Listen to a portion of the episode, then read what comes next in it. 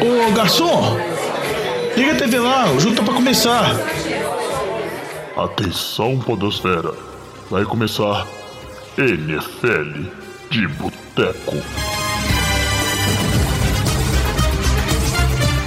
Bem-vindos a mais um NFL de Boteco, seu podcast preferido sobre futebol americano. Eu sou o Thiago de Melo e hoje temos aqui na mesa do nosso boteco o Diogão Coelhão. Tudo bom, Juvenil? Tudo bem, Diogão? Flávio Batata. Fala, meu querido jovem. E aí, Batatinha? E Alex Reis. E aí, Juvenil, bom? Bom demais. O resto da galera aí tá viajando, passeando e não em gravar. Complicado, né? É falta de profissionalismo. Falta profissionalismo. É, eles são de bye, de acordo com eles. E uns são de bye duas semanas. Por sinal, assim, vale destacar. É muito difícil. Agora, mesmo sem a presença da casa cheia, nós estamos aqui para fazer mais um programa fantástico, maravilhoso para vocês. E esse programa de hoje vai ser o que, Diogão? O nosso tradicional programa de rever as previsões esdrúxulas que a gente fez né, para playoffs lá antes da temporada começar. Então a gente aproveita para fazer essas previsões, né? Depois de acabar, assim, passar metade da temporada regular, né? Já foram oito semanas, a gente sabe que é um total de 17, mas vários times aí já realizaram metade das suas partidas, né?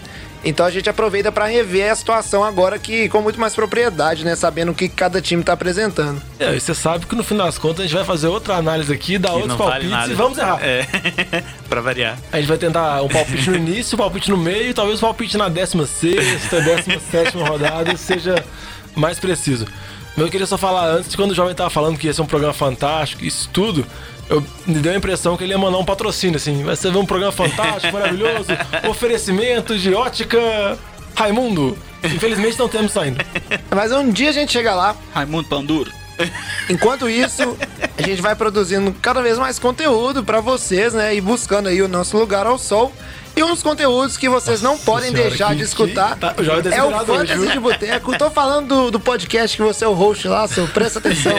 Fantasy de Boteco, nosso podcast exclusivo sobre fantasy, que o Diogão lá é o host. E lá ele é um cara sério, concentrado, ele não é igual aqui que fica só atrapalhando a gravação, né? Depois vamos ter que rever isso aí. Então aproveita, Diogão, antes de começar o programa, fala pra gente aí como é que os nossos ouvintes podem fazer pra interagir com a gente e saber o que, que tá rolando no NFL de Boteco. Eles podem procurar nas principais redes sociais, Facebook, Instagram, Twitter, sempre arroba NFL de Boteco, Boteco com U, ou pode mandar uma mensagem mais direta pra gente através do nfldeboteco, arroba gmail.com. Pode mandar mensagem, dando feedback, dando críticas pra gente, mandando elogios, o que tiver, a gente sempre fica muito grato e é muito e é excelente essa interação que a gente tem com os nossos ouvintes, porque a gente grava isso, grava toda semana, solta episódio um atrás do outro, pra tentar agradar os nossos ouvintes e tentar falar um pouco de fu- futebol americano que todo mundo gosta bastante aqui. É isso aí, então vamos logo pro programa porque tem muita coisa pra falar. Ô Fábio Júnior, chegou aquela aí? porçãozinha de batata frita e uma cerveja gelada pra nós. E aí vamos começar então a nossa reanálise, vamos dizer assim, pela AFC e, logicamente, pela AFC Norte, onde, obviamente, todo mundo mandou mal, errou feio, errou rude, porque a gente tava ali, ó, no início da temporada na hype dos Browns. Menos eu. Então, tirando o Diogão, porque o Diogão, o Diogão é um cara conservador, apostou nos Steelers. Todo mundo falou que o time do Browns ia ganhar essa divisão. E a verdade é que você tá tão mal quanto a gente, Ah, pelo- o time, pelo menos eu apostei, o QB desse titular machucou na segunda semana. O seu QB tá inteiro jogando e sendo recorde de interceptação da liga. Mas Só olha- ouço desculpas. Ô, ô, jovem, mas olha só, pelo menos a gente não tem um vídeo da gente mostrando que o, que o Cleveland seria 16-0 na temporada. tem Igual vídeo. já tem vários memes já rolando com, Não. com isso. Não, a- Mas a situação realmente- complicada, né? Só pra deixar quem tá nos escutando aí, se não tiver ligado, como é que tá essa divisão, a FC Norte hoje a gente tem o time do Baltimore Ravens, que tá na liderança aí com cinco vitórias, duas derrotas. Os Steelers que ganharam nessa semana no, no Monday Night Football do time dos Dolphins, então, hã, grandes coisas. Estão com três vitórias, quatro derrotas. E o time do Browns aí, que é candidatíssimo a uma das maiores decepções da temporada. A gente ainda vai fazer um programa mais pra frente pra falar das decepções, que é um bom programa, porque aí é, mete o pau em todo mundo, né? E aí, ele tá com duas vitórias só. E o Bengals nem precisa falar, porque o time do Bengals é. É horrível. Tá lá, né? O único mérito do Bengals vai ser lá na semana 12, se eu não me engano, onde ele enfrenta o time dos Dolphins. Não, acho que é semana 16, agora eu não lembro. Não, Mas o- enfrenta o Miami pelo primeiro pique, porque a única coisa que o time, o torcedor pode almejar é isso aí, né? É, como a gente vai discutir agora as aspirações de playoff da divisão, eu só vou falar uma coisa rápida do Bengals aqui, porque ele não vai pros playoffs. O Bengals já oficializou que o QB titular voltando da bye, ou seja, nessa próxima semana o Bengals tá de bye, voltando na semana seguinte, na semana 10. O QB titular vai ser o Ryan Finley, calouro, draftado recentemente, e o Andy Dalton vai ser reserva. Então não sei se o Bengals tá tentando ter uma campanha pior, tá tentando aspirar alguma nova possibilidade. Porque além dessa troca de QBs, tem vários rumores relacionados à troca de possíveis jogadores. Talvez nenhuma delas se realize, mas vários jogadores foram já cogitados em trocas. AJ Green, Dunlap, o Cordy Glenn. Vários jogadores, o time realmente tá totalmente disfuncional. Até pra você, se você olhar os jogos, o único cara que tá dando raça naquele time é o Andy Dalton, velho. Talvez o Joe Mixon também tá fazendo as Não, corridas é- dele, é mas Porque o time é uma mistura de um, de um elenco que já foi forte nas temporadas anteriores, mas foi, veio perdendo valor, veio ficando envelhecido, com uma série de lesões também. Eles estão sem os três corners titulares, vários jogadores machucados, já perderam o John Ross, perderam o AJ Green. A linha ofensiva também bastante baleada. É um time que talvez te sonhasse alguma coisa na temporada, mas desandou completamente. E é só uma temporada horrível do Zach Taylor no primeiro ano dele como head coach. É isso aí. Mas agora vamos falar dessa divisão, então, né, com de previsões. Eu acho que hoje, né, é unanimidade que o time do Ravens é o melhor time dessa divisão, mas eu queria saber por que que lá no início a gente não botou tanta fé. Foi porque ninguém acreditava que o, é, o Lamar Jackson teria esse tipo de evolução? Porque, pelo menos da minha parte, eu achei que o time do, dos Ravens ia tentar repetir a mesma fórmula com que ele terminou ano passado, que era correr muito, tanto com o QB quanto com os seus running backs. E não ia funcionar muito bem, mas a verdade é que o time se reinventou e tem potencial, assim. O Lamar Jackson uma das grandes surpresas. Eu acredito que a principal dúvida que os especialistas tinham com o Ravens, acho que boa parte da mesa também teve nessa temporada, era que repetir essa fórmula que ele teve na temporada passada não, ter, não teria como, porque a defesa perdeu várias peças. A defesa da temporada do Ravens não é nem de perto a defesa dominante que, o- que o time sempre teve nas últimas temporadas. A defesa é uma defesa bem oscilante. Eles até ten- trouxeram agora o Marcus Peters para tentar recuperar a secundária. O Earl Thomas fez algumas boas partidas, mas não é- não é nem de perto o safety ao pro que foi em Seattle. Mas compensação, o ataque respondeu. Ravens investiu muito no ataque nos últimos drafts, ano após ano, draftando recebedores, tanto receivers quanto Tyrens, reforçando a linha ofensiva. E o Lamar Jackson tá conseguindo, vamos dizer assim, atender as expectativas. Ele é uma ameaça dupla, tanto dando passes quanto correndo. Em alguns jogos, por exemplo, a capacidade dele de leitura, de dar passes ainda peca muito, ele ainda falha, mas com as pernas ele consegue resolver. Então você vê que ele consegue carregar esse time e a chegada do Marco Ingram também foi importante pro time. Acho que facilitou muito. O Ravens é o favorito para ganhar a divisão, mas eu ainda tenho um pouquinho pé atrás com, com relação ao quanto que esse time pode alcançar, porque depende muito do Lamar Jackson. É, e eu acho que um, um dos, dos motivos que a gente não previu que o Ravens fosse ganhar a divisão é que a hype em cima dos outros dois times era muito grande, né? O Browns estava com uma hype muito grande da- dos- de ser o novo time da América, de ter o OBJ, ter é, Baker Mayfield, Nick Chubb, né? Uma defesa monstruosa com, com Bradley Chubb. Não, Bradley Chubb tá lá, não, tá no Broncos, desculpa.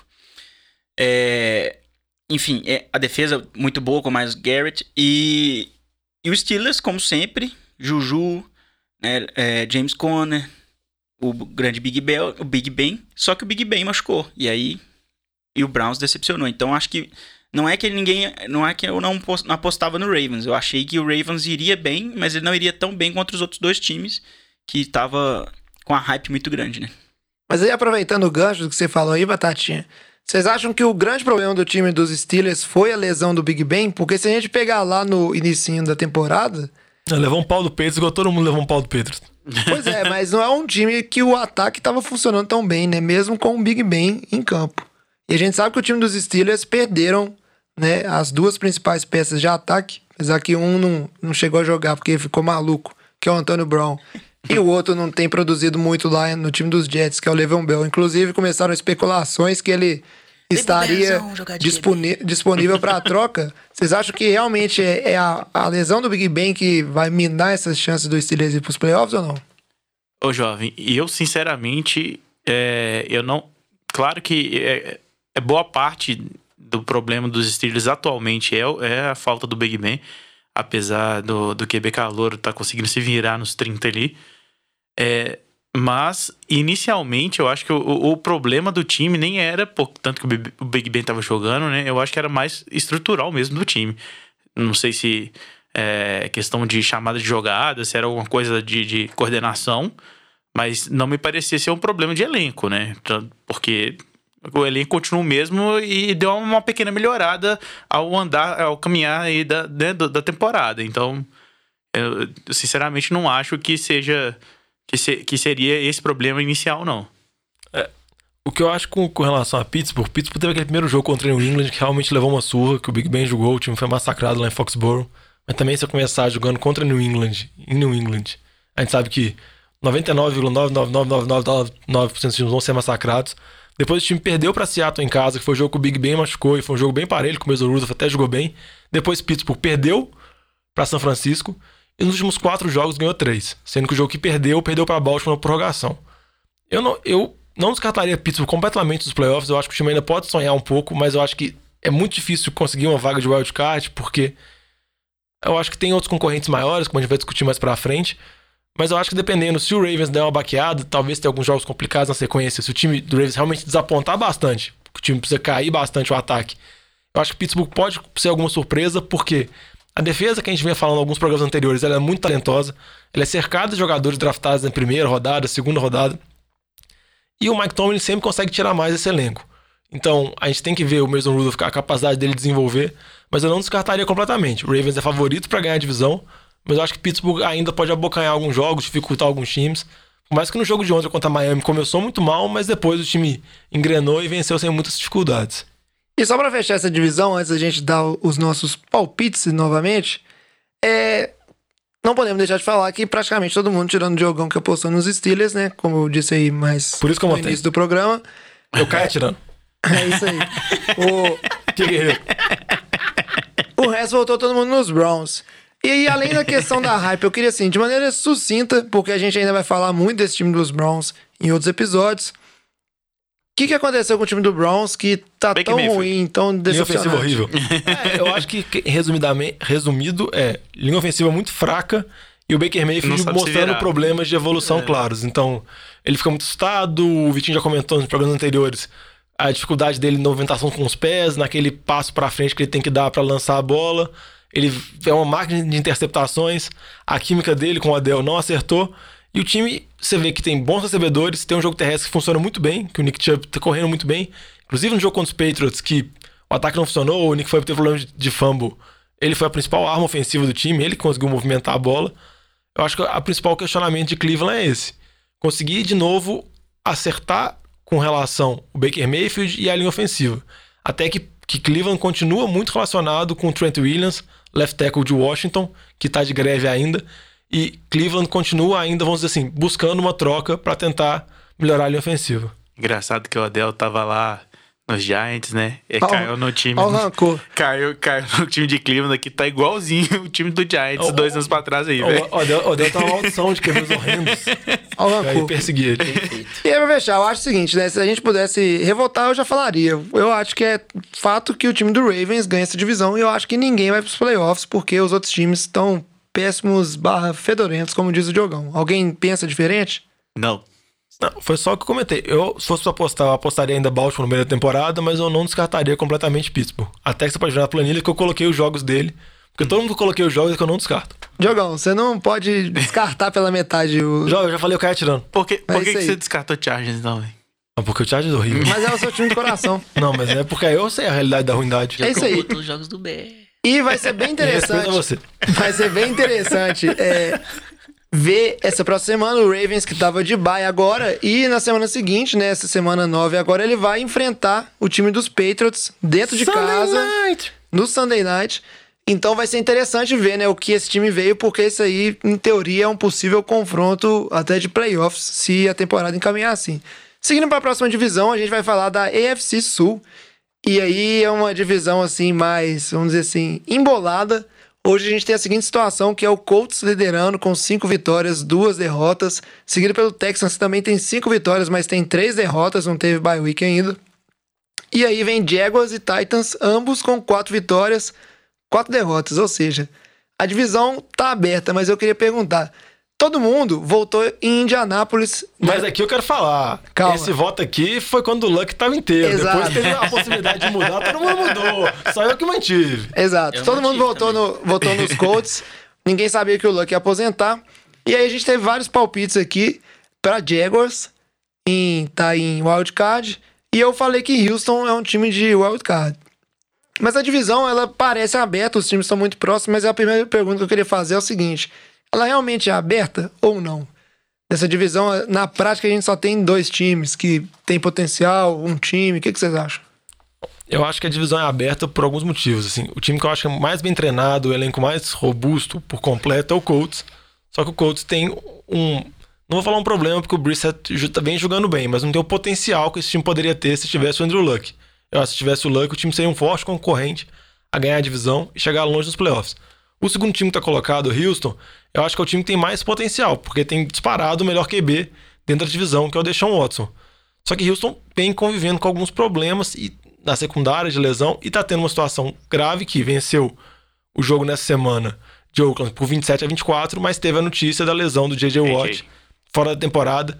Terceira entre as quatro temporadas que ele tá fora e o JJ Watt vinha embalando os últimos dois, três jogos dele, ele vinha produzindo números impressionantes, vinha até se candidatando para ganhar jogador de defesa do ano, tudo mais, e falou que tava voltando ao nível dele, teve uma lesão no peito, tá fora da temporada e eu acho que isso pode impactar muito a temporada de Houston, porque Houston tem uma secundária, igual eu já comentei, que não passa segurança e uma maneira de você conseguir mascarar esse problema secundário é você ter um pass rusher muito forte.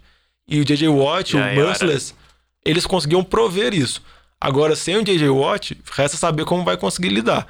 Eu achei até interessante uma declaração que o Bill O'Brien deu, o técnico de Houston, falando que o time meio que já tá preparado para jogar sem J.J. Watt, que é uma situação recorrente nas últimas temporadas.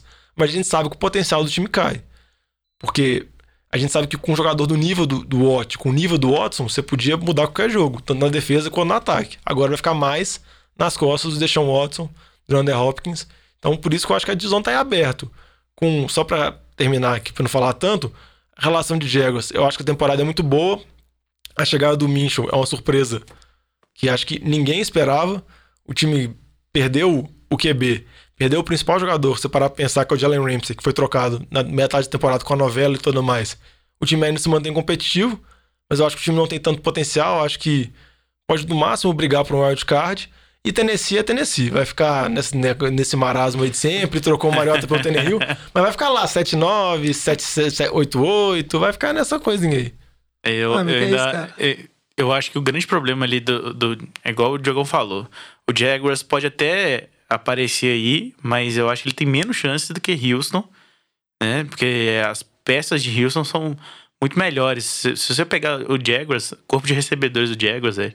Quem que você tem ali expressivo? Tem o Calouro Tem o DJ Chark, que tá bem. jogando. Pois é, mas e aí? Acabou, sabe? Tipo, se você bota um, um, um corner bom pra marcar ali, o, o, o Minchel não é aquele. Ele, é, é ele é bom. bom, ele é, É bom. bom. E é divertido assistir ele.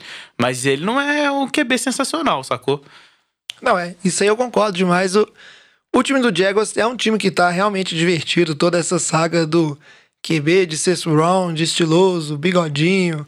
Igual o pessoal gosta de falar aí, tem Desvio de cara, sec. é, tem cara de, de ator de filmes para adultos.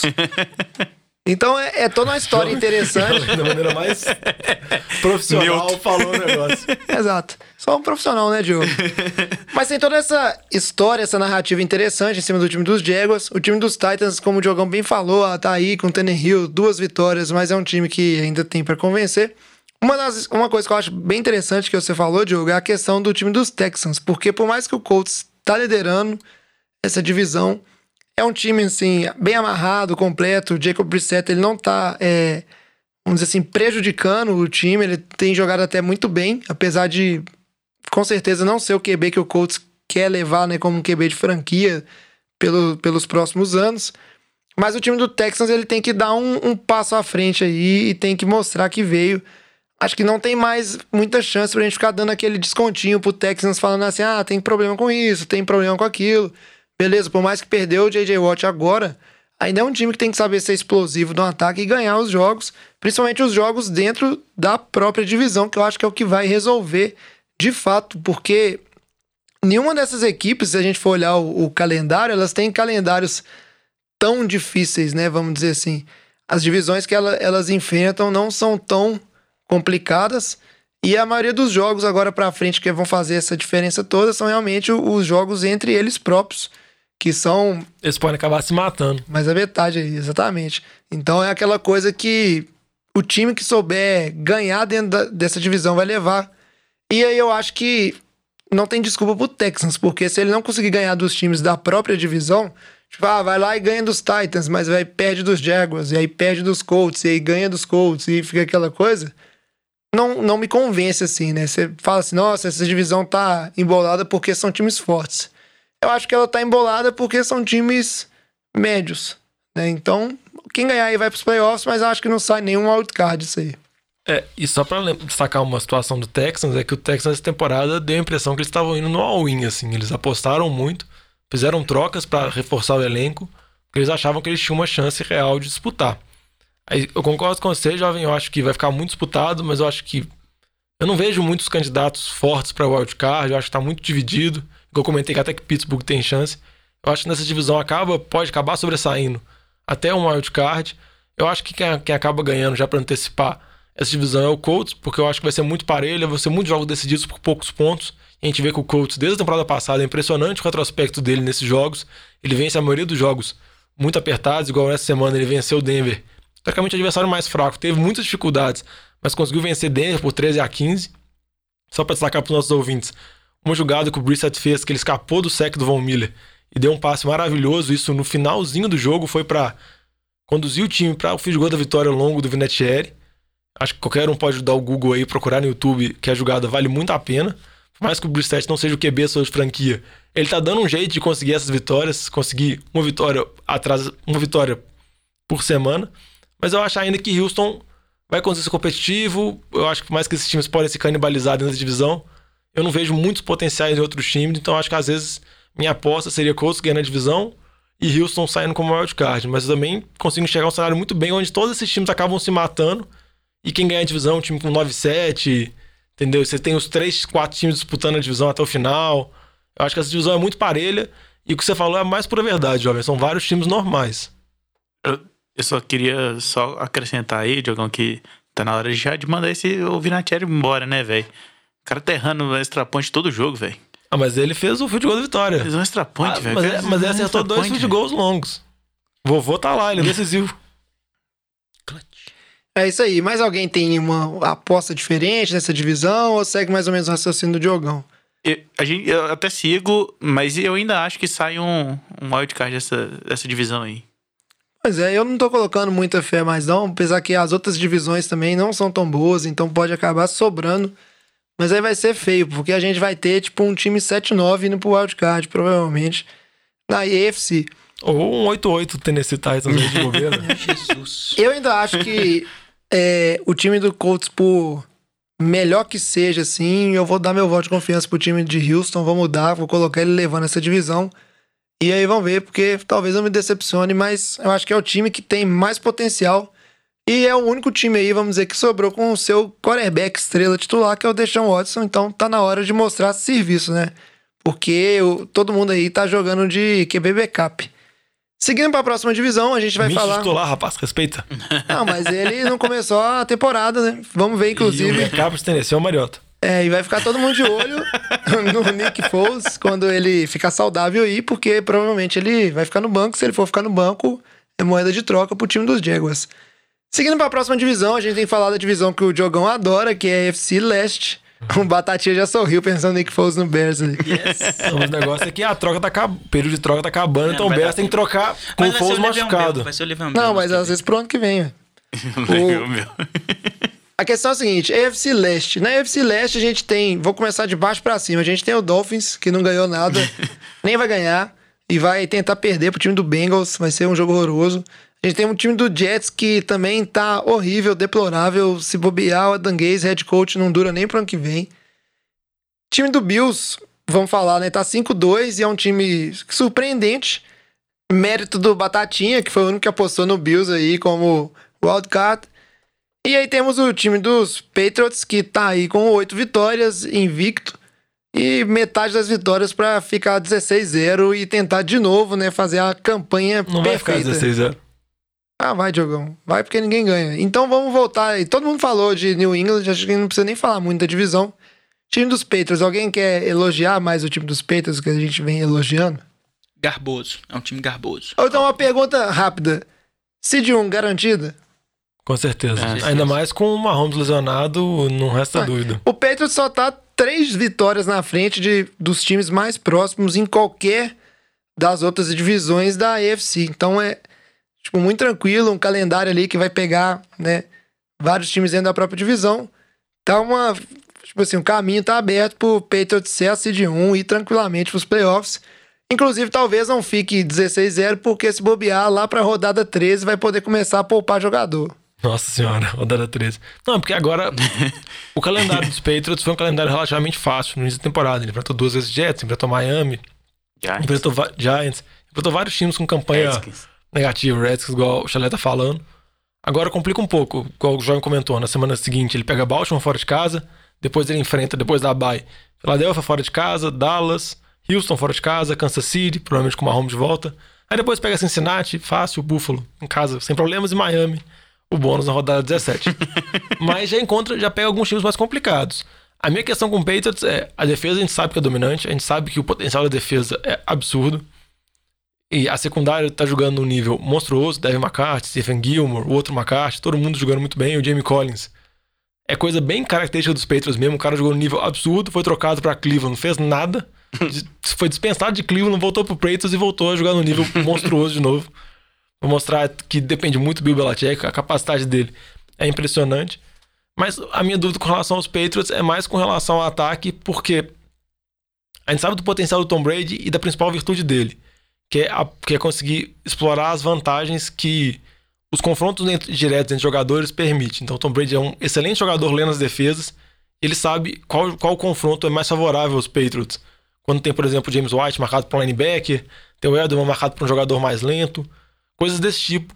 E que estavam dificultando muito a situação do Brady no início, nessa primeira metade de temporada, é que o Patriots tinha poucas opções de ataque, por causa das várias lesões. Josh Gordon baleado, o calor, Nikhil Harry fora e por aí vai. Mas agora, com a chegada do Sanu, o Nick Harry parece voltar, o Buckhead tá voltando. Estão dando mais opções pros Patriots e eu acho que a principal virtude vai voltar a aparecer. Mas eu fico ainda com um pouquinho com o pé atrás com relação ao ataque. Mas que vai se decidir um vai, que vai os playoffs sem problema vai, e provavelmente vai estar disputando o título da AFC, jogando em casa e sendo favorito contra quem vier de qualquer lado. É. Nada de muito novo, né? Tirando que esse ano a defesa é claramente melhor que o ataque. Mas vamos aí confiando nessa execução de, desse ataque dos Patriots aí pra ir levando esse time. Uma coisa que a gente tem que fazer antes de fechar essa divisão e todo mundo é, fazer os mesmos votos, apenas acrescentando o time dos Bills pra ir de wildcard, é a questão do Bills. Só o Batatinha voltou, mas a gente já viu na temporada anterior que o time do- dos Bills tinha apresentado, apesar das dificuldades ofensivas e um QB calouro que não apresentou muito, uma defesa até concisa e algumas possibilidades. O que, que vocês acham que desse time do- dos Bills que, que eles estão fazendo certo, que está surpreendendo e o que, que eles deveriam né, fazer, continuar fazendo para garantir a saída para os playoffs? Eu acho que o Bills, a surpresa é a defesa vem jogando muito bem, o jogo terrestre vem funcionando muito bem, muitas vezes até sem o calor, o Singletary com o Frank Gore, e o Josh Allen tá conseguindo jogar relativamente ok. E eu acho o que vai fa- favorece muito o time aí os playoffs é, além da campanha muito boa que eles têm, apesar da derrota que eles tiveram para Filadélfia 31 a 13 nessa semana jogando em casa, é que eles têm um, calendário bem favorável. Igual a gente comentou que o Patriots tem um calendário favorável, o Buffalo tem um calendário similar ao dos Patriots, que joga contra as mesmas divisões, praticamente os mesmos adversários. Então eles têm tudo para explorar isso. E eu acho que eles são um concorrente muito grande para ser a vaga do wildcard. Mas eu tenho certeza que o palpite do Batatinha foi para Buffalo, que o Batatinha é especialista já em times com defesas excelentes e QB ruins. Então ele já reconhece o time e já sabe analisar o potencial dele. Exatamente, cara. A verdade é que é, a defesa de Buffalo, inclusive, eu não esperava que fosse estar tão bem quanto tá. E, e eu acredito sim que jogar contra Miami, jogar contra Pittsburgh na situação que Pittsburgh está, jogar contra Cleveland na situação que tá, e vai pegar o Washington agora, depois Jets lá no final. Então, assim, são vários times bem debilitados aí. E que eu acho que Bills vai ganhar esses jogos. Então, né, temos um time aí com nove vitórias ou mais quem sabe. O que nessa AFC aqui já garante. Denver também, velho. Denver tá bem, fedo, tá Tá bem fedorento também, é. Então já garante aí, nove vitórias garante tranquilo um wildcard pra Buffalo. E, né, enfim, Patriots. É isso aí. Eu também eu concordo com o Batatinha, eu colocaria Buffalo de wildcard. Eu acho que eles têm potencial pra chegar lá, um time interessante. E o Patriots acho que é, não é discussão, mas alguém bota aí essa fé toda nos Bills ou tá querendo deixar Eu pra acho que última o Buffalo divisão? vai wildcard. Eu também acho. Eu Isso posso aí. só dar uma palavrinha Boa. rapidinho sobre Jets Miami, mais com um programa de playoffs? Não. Não, só pra falar de trocas. Então Tá notícia, falar. informação. Veloz. O Jets, o Miami fez várias trocas, trocou o Kenyon Drake para Arizona. Eles trocaram também com o Rams, eles pegaram o Akib Talib, cornerback do Rams, mais para absorver o salário dele. Similar ao movimento que Cleveland e Houston fizeram com relação ao Brock Osweiler. Você tá dando um pique do draft para conseguir absorver o contrato, para o Rams conseguir renegociar com o Ramsey e propor o contrato, a extensão de contrato que o Ramsey queria. E também, Miami também, o Howard, principal jogador do time, principal cornerback, foi mandado para a lista de machucados, mostrando que Miami é a tendência da temporada não é grandes coisas. Com relação aos Jets, os Jets trocaram o Leonardo Williams, que foi pique da quinta escolha do draft em 2017 ou 2016, não tenho certeza agora, para os Giants. Primeira troca na história entre os dois times de Nova York. O Giants acabou reforçando muito a linha defensiva dele, tem vários jogadores escolhidos nas primeiras rodadas lá. E o Jets mostrando que está em reconstrução. Tem especulação de trocas envolvendo Jamal Adams, o safety, que é muito bom, envolvendo Robbie Anderson, envolvendo Le'Veon Bell. Resta saber o que o Jets vai fazer. E o Jets é interessante porque teve a mudança de GM nessa temporada, não sabe o que ele tá pensando agora, e a temporada da Danguês é muito ruim. O Sandarnold também tá dando dúvidas. O Jets pode partir para uma reconstrução total. Realmente, jogo muito relevante que Jets e Giants fizeram uma troca. É informação, já é um programa de informação. Não temporada. Não, tô brincando. Informações importantes. É. Não sei. Até Mas porque é do Giants, cara. não altera a liga. Torcedor do Giants tem que falar sobre a troca do pro Vamos Giants, agora velho. falar da última divisão da UFC, que é a UFC Oeste. Essa aí, né, que tinha tudo pra ser uma divisão muito disputada e não tá tanto. A maioria do pessoal apostou em Kansas City Chiefs. Só o Alex que inverteu, né? Todo mundo era Chiefs e Chargers indo de wildcard. E o Alex inverteu Chargers com Chiefs indo de wildcard.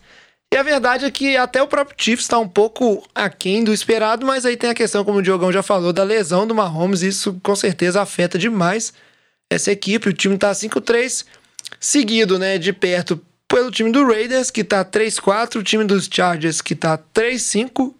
E aí, no final, vem o time do Broncos, que tá bem mal essa temporada. Duas vitórias e seis derrotas. E aí, pra falar dessa divisão, é, eu acho que ainda é um consenso, né? O Times é a grande. O Times. O Chiefs é a grande força dentro dessa divisão. E apesar da lesão do Mahomes, o time vai aí, né, é, tocando o barco e quando o Mahomes voltar, vai ser dominante dentro dessa divisão, com certeza. Então, acho que ninguém tem dúvida que o Chiefs leva o título da divisão. Alguém discorda disso? Não, acho que não discordo. Eu acho que vale um ponto de, de dúvida, porque o Chiefs teve três derrotas seguidas em casa, duas dessas com o Mahomes, perdeu tanto para os Colts quanto para Houston, e mostrando que o time tem outros problemas, não é só a lesão do Mahomes que está fazendo essa temporada decepcionante. O time tem problemas na linha ofensiva, tem vários problemas de lesão, Defesa horrível. defesa horrível, principalmente no jogo terrestre. O que o Chiefs fez nesse jogo que perdeu nessa semana de 31 a 24, por mais que a atuação do Matt Moore, a atuação ofensiva foi boa, mas o plano defensivo do Chiefs contra o Green Bay foi uma vergonha, porque praticamente todas as jogadas do Aaron Jones estavam sendo marcado como por um linebacker que é muito mais lento que ele. O Chiefs não fez nenhuma mudança e todas as jogadas do Aaron Jones tinha muita facilidade para receber. Tudo bem que o Aaron Rodgers está jogando no nível absurdo, o jovem vai me bater porque eu tô falando de Green Bay, mas para voltar a falar do Chiefs, Você tá que- com rancor porque você tava jogando contra um Exatamente. cara com Aaron Jones no Fantasy e é, tomou eu ponto tomei- pra caramba. ponto, não, mas não é possível que os caras, em uma jogada, uma atrás da outra, eles faziam a mesma jogada e o Aaron Jones de novo marcado pelo É linebacker. possível, Diogão. Então aconteceu. Desencana do seu Fantasy. Não, vou desencanar, mas, o que Não, eu mas queria- uma- mas eu- mas eu queria falar uma coisa do Chiefs rápido, é que a previsão do Mahomes voltar é mais cedo que o esperado. Quando ele teve aquela lesão, parecia que ele podia ficar fora da temporada, depois falavam até de 3 a 6 semanas, mas a, a especulação dele voltar é em até duas semanas, não, necessa- não necessariamente na próxima semana, mas no jogo da semana seguinte, quando a Tennessee, são as notícias mais atuais, mostrando que o Mahomes tá se esforçando muito e é praticamente super-homem, né? Porque aquela lesão que ele teve na patela, o cara já tava treinando nessa semana. O Ronaldinho ficou tipo dois anos sem jogar por causa disso. Mas é, É verdade. é verdade, o Ronaldinho teve essa A lesão. patela, né? Mas eu só acho o seguinte: RG3 nunca mais. Exatamente. Forçar o cara Perigoso. pra voltar antes é perigoso. Não, mas aí a gente- é porque comentar sobre esse negócio de lesão voltar ou não, eu acho sempre muito complicado porque a gente não tem as informações Com médicas. certeza. E eu não acho que os médicos do Chiefs colocariam o cara lá de qualquer forma pra Sei, jogar. sei. Eu Não sei. Enfim. É. Mas eu acho que é, os Raiders, que, que né, é o segundo time da divisão, eles têm problemas estruturais muito grandes, né? É um time que tá muito longe de ser um time bom. E então assim, não tem como essa divisão não ser levada pelo Chad ou pelo Chiefs, desculpa. E infelizmente quem a gente tinha esperança de vir de wildcard nessa, nessa divisão aí morreu nadando. né, E vai pegar ainda uma, uma, uma tabela razoavelmente fácil, porém com times aí que eu acho que ele não tem nem chance de ganhar, que é Green Bay, Kansas City, Minnesota. O resto dá pra levar tudo. Mas mesmo assim, Só aí já, são estaríamos- cinco jogos é, já baratinhos. estaríamos falando que eles estariam o quê? 8-8, né? então se eles perderem esses três jogos que eu falei, já vai ficar 8-8, que é muito difícil. E você tá desconsiderando o Chargers da famosa charjada dele, né? Não, é- Exatamente. Ele perdeu um jogo com Perdeu um um, jogo field goal errado no último segundo. O pró- não, é, e o próprio Raiders é um time hoje com plenas capacidades de ganhar desse time do Chargers que é, não vem encaixando, não vem a- apresentando é, grandes coisas. Agora eu queria jogar uma pergunta assim, antes da gente rever qualquer coisa. Eu acho que o time do Raiders é uma surpresa, é um time que evoluiu né, da temporada É passada positiva. essa. Então é bom, sinal de que tá no caminho certo. É, o Derek Carr vem jogando muito bem, o quarterback. E aí, essa questão do Diogão sobre é, o Mahomes voltar, não voltar, se apressa, se o Batata falou aí, talvez força a lesão, não, não força. A verdade é que os confrontos do, do time dos Chiefs não são fáceis, porque ele vai jogar com Minnesota na próxima rodada, né? E depois pega fora de casa Tennessee e o time dos Chargers, que pode ser uma baba ou não. O problema é que nesse meio do caminho, o time dos Chargers também tem uns confrontos difíceis, como o Batata falou. Mas a gente pegar o time do Raiders, ele tem jogos ganháveis, que é contra Detroit, dentro de casa, contra o time dos Chargers, dentro de casa, contra o time dos Bengals, dentro de casa. Oakland E tem uma aí- sequência de jogos em casa porque ele fez vários jogos nessa primeira metade fora. Exato. E aí pega Que o time casa, do... velho. A casa deles, Eles têm casa. O Chargers que não tem casa. Eles têm casa ainda, eles vão mudar. Ainda tem. Temporada E que vem pega- eles não têm. E aí pega o Jets fora de casa. Então, acho que é uma coisa, é uma situação que você não dá. Esses times dão mole aí e vão perder esses jogos. Você pode ter o time do Raiders figurando aí como um contender inesperado nessa divisão, já que tanto o Chiefs quanto o Chargers, né? O Chiefs por seus problemas e o Chargers por incompetência, estão aí não conseguindo é, dominar essa divisão. Eu concordo com você, Jovem. Você tá quase me convencendo que o Oakland vai pros playoffs. Que mas, isso? mas eu acho que ainda não vai. Mas eu concordo que o Oakland, igual eu comentei, é uma surpresa positiva. Tem uma sequência de- jogos favorável, mas acho que falta talento no elenco. Acho que eles vão acabar É, tropeçando ao longo da temporada. vamos falar de segundos melhores na divisão. Você acha mesmo que o Raiders vai ficar melhor do que Bills e Texans? Não, Bills eu acho que não vai, porque Bills tem uma sequência muito fácil. Mas Texas, meu receio é que a divisão é muito complicada e pode, entendeu? Um canibalizar o outro. Mas eu apostaria em Houston. Igual eu falei que eu acho que Houston vai pros Eu playoffs. acho que vai Houston. Eu só Então- queria falar uma coisa rápida aqui dos Chargers, é que o Chargers demitiu o Hunt, coordenador de ataque, que o time vi- vinha tendo vários problemas, principalmente para estabelecer o jogo terrestre. O Eckler vinha jogando muito bem, o Melvin Gordon voltou e o ataque morreu do time. Quando você pensa que retorna um jogador bom e você vai ter mais armas, não, o time desandou completamente. E o time só não venceu essa semana aqui de Chicago em Chicago, ganhou por 17 a 16, porque Chicago tem a maldição dos kickers, tem os problemas, o Batata até deu uma respirada funda agora e não quer falar. Mas era pro Chargers perder o jogo. Era o mais normal o Chargers perder o jogo e tá com uma campanha pior ainda. O Chargers é um elenco talentoso, teve problemas de lesão, mas eu acho que essa temporada tá fadada ao Chargers se embolar durante a ela e não chegar em lugar algum. Eu acho que só o Chiefs vai dessa divisão. Então eu vou falar que eu vou confiar no time do Raiders. Eu acho que vai Chiefs e Raiders dessa divisão. Vai vou ganhar o wildcard inesperado aí que ninguém achava que ia acontecer. Resto pessoal aí, algum palpite? No. Só Kansas City mesmo. Então é isso aí. E aí, vamos seguir então agora para falar da NFC. Esse assunto é bom, hein? Merece mais uma cerveja. Então agora para falar da NFC, a gente segue a mesma ordem, vamos falar então da NFC Norte. E aí a NFC Norte, eu vou falar que todos nós, né, fomos meio ousados, todos nós não, mas eu, Batata, a gente descartou, né, o time de Green Bay, Chicago, é, apostando em Chicago e Minnesota, o Alex apostou em. Chicago pra ganhar. E a gente tem que falar que o pessoal ali, né, clubista, Vitinho, Lamba, o Jogão não tava aí pra dar palpite, mas Eu apostaria com certeza em Green Bay ganhando é, Minnesota o pessoal que gosta do Aaron Rodgers ia apostar desse jeito que é o que tá configurando, porque a NFC Norte, a gente tem aí o Packers é, levando com uma vantagem não larga, porque tá só uma vitória na frente do segundo colocado, ele tá 7-1 e o time dos Vikings tá 6-2. Mas o time do Packers é um time que tá muito convincente essa temporada. E muito mesmo, assim, que eu acho que é garantido que leva essa divisão. Tem jogado muito bem, a defesa vem muito bem. E aí, os outros dois times, por mais que estão, foram aguerridos no início, pareciam que iam mostrar alguma coisa. Lions tá 3-3-1 e o time do Bears tá só com três vitórias e quatro derrotas. Acho que a gente já pode descartar, assim. Por mais que o Jogão falou que deixou os próximos jogos do Não, ele Bears deixou- aí. É, os jogos do Bears estão aí. Não, não vejo muita acredita. chance, né? Porque Packers e Vikings já estão bem na frente. E a gente vai falar das outras divisões, vocês vão ver que a NFC tem vários candidatos, assim, vários times com chance de ir pros playoffs e muito bem. Não tá igual a AFC que você tem uns times bem horrorosos. Eu queria primeiro falar do Packers, eu queria destacar a última partida que teve contra Kansas City. E novamente, sem o Davanta Adams, você vê que o Aaron Rodgers está conseguindo explorar todos os recebedores dele, explorando muito bem os running backs, tanto Aaron Jones quanto Jamal Williams. E a sintonia dele do Matt LaFleur tá realmente cada vez maior. O Aaron Rodgers está tendo uma temporada maravilhosa, um dos fortíssimos candidatos a MVP. Até tem um passe que ele deu pro Jamal Williams nessa semana, que foi algo absurdo. Mas eu não vejo uma vantagem tão grande dos Packers com relação a Minnesota. Eu acho que os dois times são favoritíssimos a chegar aos playoffs. Até podem sonhar mais, sonhar, vamos dizer assim, mais, disputar mais pra frente nos playoffs.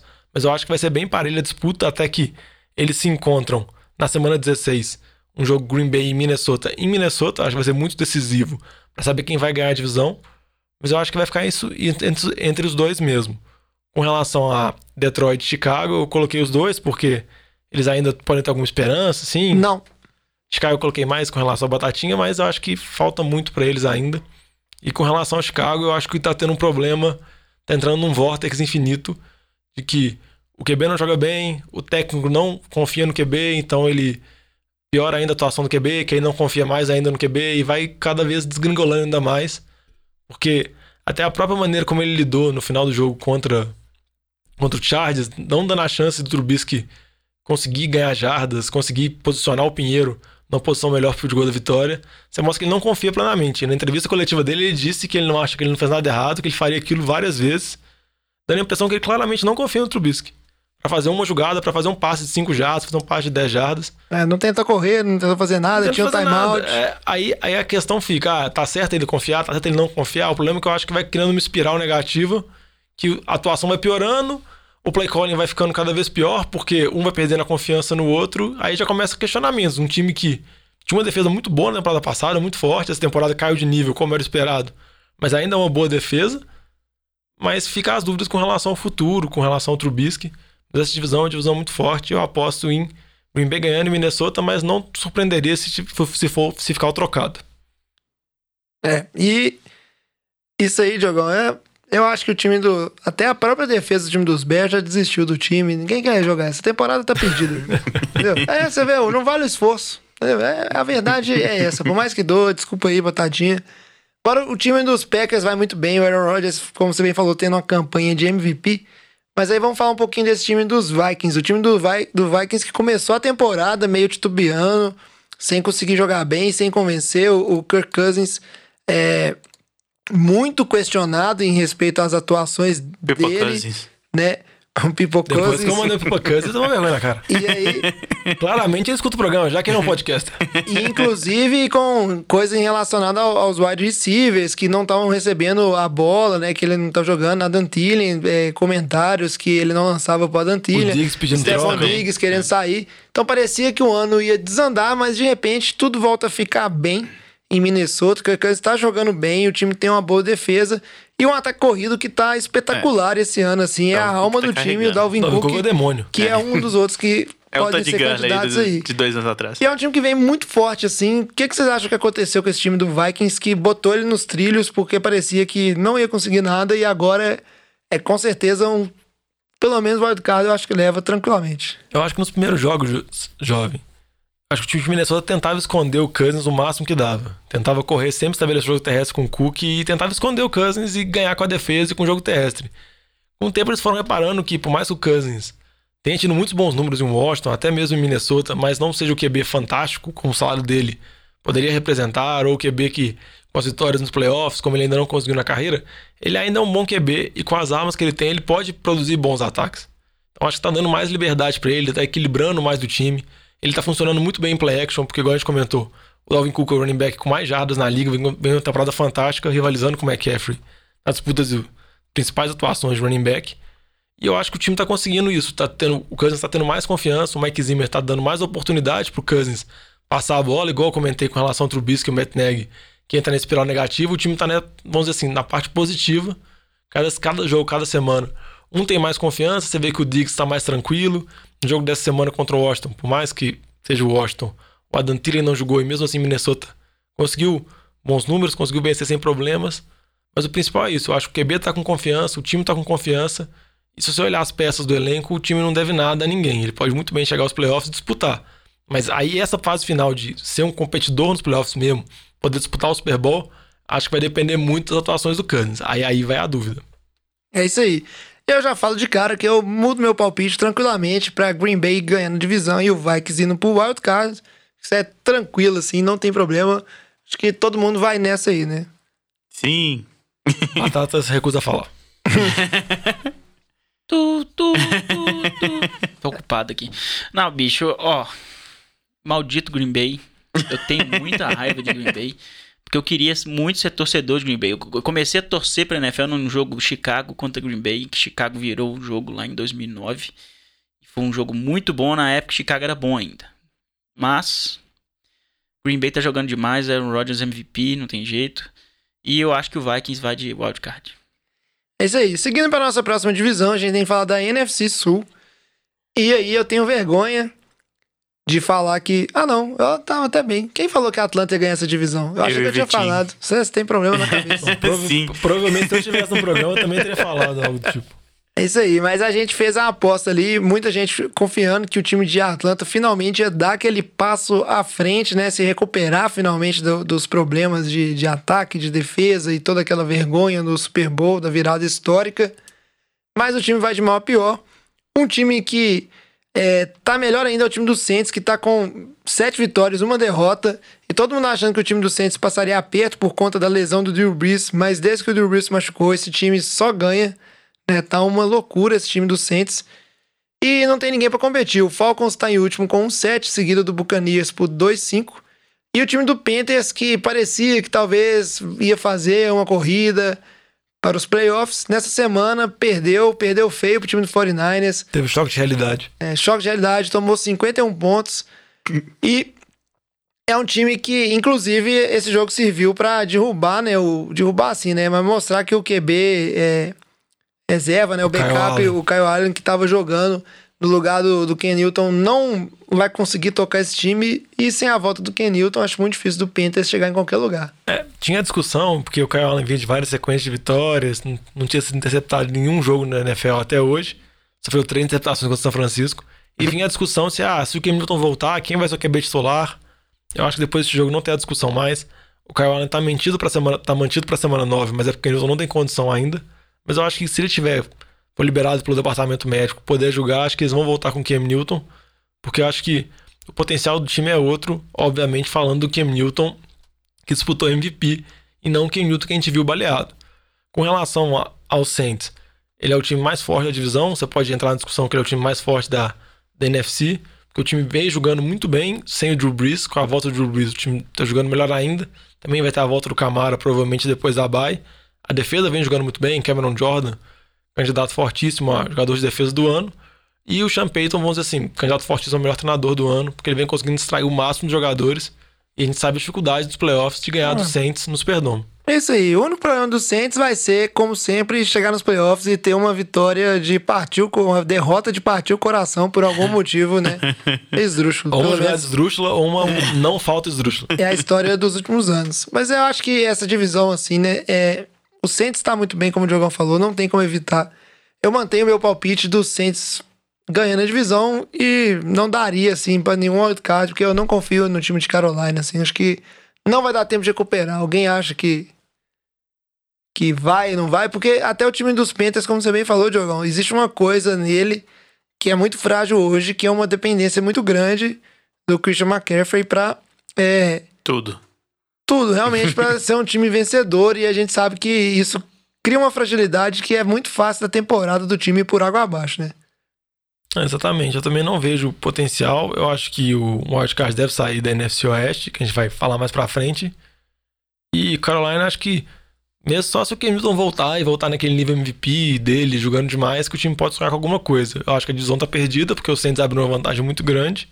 E vai continuar disputando. Com o Bucks também não sonha nada. Acho que o Bucks tá numa temporada mais pra saber se o James Winston é ou não o QB da franquia, se eles vão poder apostar ou não. Não. E Atlanta Falcons você falou, uma das maiores decepções da temporada. E a discussão agora é se o Dan Quinn vai cair antes ou depois da temporada. Esse é, o principal questionamento que vai ter no time Pode mandar o temporada. Matt Ryan embora também.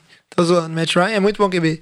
Mas, ó, Diogão, agora eu virei o cara anti é, segurar a coisa de QB. Tem que mandar o, o James Winston embora. Entendeu? Não pode ficar. Trubisky também tem que ir embora. Não pode ficar com esse negócio, não. Então, fechando esses palpites, vamos falar da NFC Leste. NFC Leste, que é uma divisão importante. Todo mundo no programa foi unanimidade falando que o time do Eagles ia vencer essa divisão. Ninguém botou fé que o time do Cowboys poderia, né, ter uma evolução. O time do Cowboys que terminou jogando muito bem na temporada passada, né? No final começou muito mal, mas no, no final foi até suficiente para segurar o emprego do head coach, o Jason Garrett, que estava sendo muito criticado e todo mundo achava que ele ia perder, mas o time evoluiu. E hoje é o líder dessa divisão com quatro vitórias, três derrotas. Vem aí o Eagles na cola essa semana, o Eagles que ganhou do time do Bills, como o Diogão bem falou, ganhou bem do time do Bills. E tá 4-4, mas é um time que vem, né, com algumas dificuldades. E Giants e Redskins a gente nem precisa falar, porque são dois times horríveis. Um tá 2-6, o outro tá 1-7. E cada um, tipo assim, com mais problemas do que o Pensando no outro. futuro. É isso aí, já estão pensando no ano que vem. Exatamente.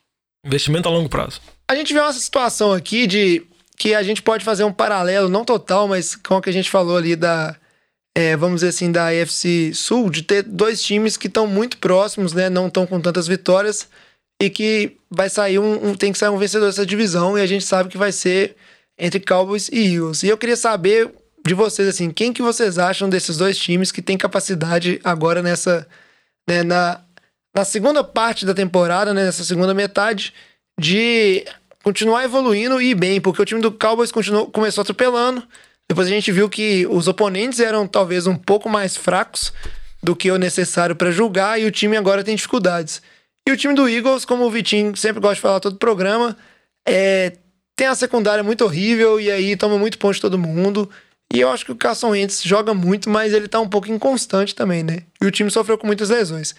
Que, que vocês acham aí? Entre Cowboys e Eagles, qual que tem chance de levar essa divisão e por quê? Eu acho que é muito parelho. Eu acho que a questão mais difícil que a gente teve, das todas as perguntas que você fez, eu acho que não sai wildcard dessa divisão. Acho que fica na disputa entre os dois. E eu tenderia uma aposta mais pro Eagles, por causa que eu acho que o calendário do Eagles é relativamente mais tranquilo que o do Cowboys, porque o Cowboys tem alguns jogos mais complicados, como por exemplo, pega Minnesota, pega New England fora, enfrenta Buffalo, enfrenta Rams, enfrenta Filadélfia fora. Chicago fora, que não é fácil. É, tem alguns jogos mais complicados. É fácil, sim. Mas Tá eu acho que o, chateado. do Eagles é, é um calendário um pouco mais tranquilo. Mas eu acho que o Eagles a gente fica um pouco pé atrás, porque é um time que a gente sabe que é talentoso, mas a gente sabe as ressalvas que tem. Problemas na secundária. Nessa semana que teve agora no jogo contra o Buffalo, teve jogador dispensado, que saiu do time falando horrores do time, falando muito mal do vestiário. Então fica esses questionamentos com relação a isso. Mas eu acho que é uma coisa muito parelha, eu acho que é tipo uma moeda. Eu apostaria, sei lá, 51 a 49, mas é muito difícil. Eu vou passar no Eagles porque eu não gosto do time de Dallas. Que isso aí, de graça. Eu vou apostar no Eagles porque eu não acredito em Dak De Prescott. graça não, Batatinha não gosta do Packers, eu posso não gostar de Dallas, velho. Mas eu votei neles pra ganhar. eu acho que o Dak Pre- Prescott vai paçocar e o Eagles, apesar da secundária, vai conseguir ganhar essa divisão e eu não acho de jeito nenhum que vai vir um wildcard dessa divisão. É, eu vou votar em Dallas, vou mudar meu voto, Porque o time apresentou boas coisas e eu acho que só falta é, ser bem treinado, um, um pouco melhor treinado para ir bem. E o time do Eagles tem muitos, mas muitos problemas aí para resolver. Por mais que teve um bom jogo contra o time de Buffalo, para mim é mais um ponto fora da curva do que um jogo que tenha me convencido, assim. Por exemplo, que, ah, nossa, o time do Eagles agora tem um jogo corrido. Eu acho que não, a capacidade, por mais que correu bem nesse jogo, tem um time uma que boa partida do Jordan Howard. é, é um time que tem a calor. capacidade de vir no, no jogo que vem aí, que ele vai jogar contra. Chicago é difícil, depois é bye, depois é os Patriots. Mas é, pode pegar qualquer equipe aí e não conseguir 100 jardas corridas. Então, né, fica aquela incógnita. Eu votaria em Cowboy- Cowboys e o Eagles, acho que esse ano não arruma nada. É, eu acho que o Eagles depende muito da qualidade de jogo da linha ofensiva deles, que é uma linha muito talentosa, mas teve alguns problemas de lesão. Mas eu acho que quando a linha ofensiva joga bem, consegue proteger o Carson Wentz e abrir pro jogo terrestre, eu acho que o time consegue bons jogos. Só lembrando que o Eagles é um dos times que está mais envolvido em especulações de troca, eles estão buscando jogador de secundária, especula o Chris Harris, e também estão envolvidos também em especulações com relação a outras posições, como receiver, caso o Robbie Anderson dos Jets.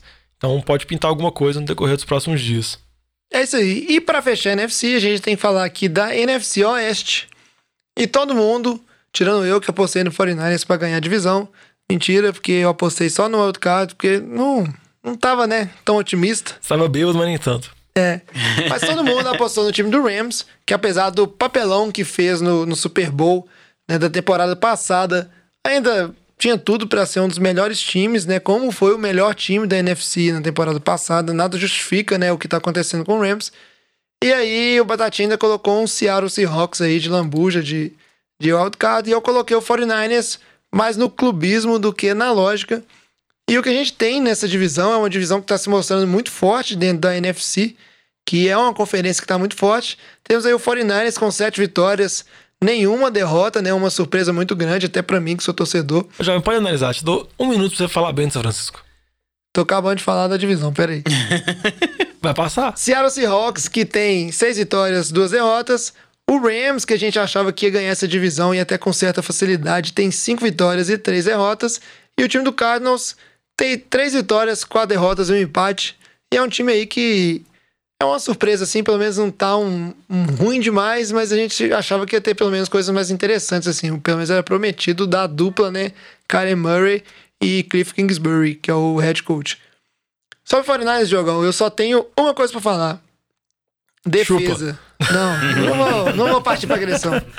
Mas é um time que é, o ataque ele já vinha se ajeitando bem o ano passado. O time do 49ers, mesmo com, sem o G, conseguia ter jogos onde pontuava muito bem com seus QB reserva. Cometia muitos turnovers e uma defesa que não segurava nada. O G tá aí, tá executando bem, tá evoluindo, né? Tem muito pra evoluir. Mas o ataque, assim, ele mantém a, a cara do que, que é o que já estava sendo formado e com gratas adições aí dos receivers que foram draftados e também do, do Tevin Coleman, que tá jogando é, bastante. E a mais nova aquisição agora por, por troca, o Emmanuel Sanders, que já chegou fazendo um TDzinho nessa, nessa primeira partida. Agora, a palavra, Diogão, é defesa. Então era uma defesa que aceitava tudo. E esse ano, principalmente com o que foi feito para a linha defensiva, né? Que foi trouxeram de Ford para comprar um lado e o Nick Bosa que ele tá jogando uma barbaridade, né? Nesse jogo aí, Ele é violento. ele teve três sacks e uma interceptação e Em um tempo. em um tempo só.